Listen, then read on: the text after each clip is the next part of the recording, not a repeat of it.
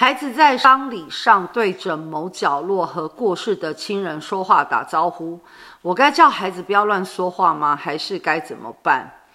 怎样叫做乱说话？只是因为他说话的对象是你们眼睛看不见的世界，他就叫乱说话吗？所以，呃，让孩子就说他要说的嘛。如果真的要发生什么事，也不是你现在能力所能够解决的。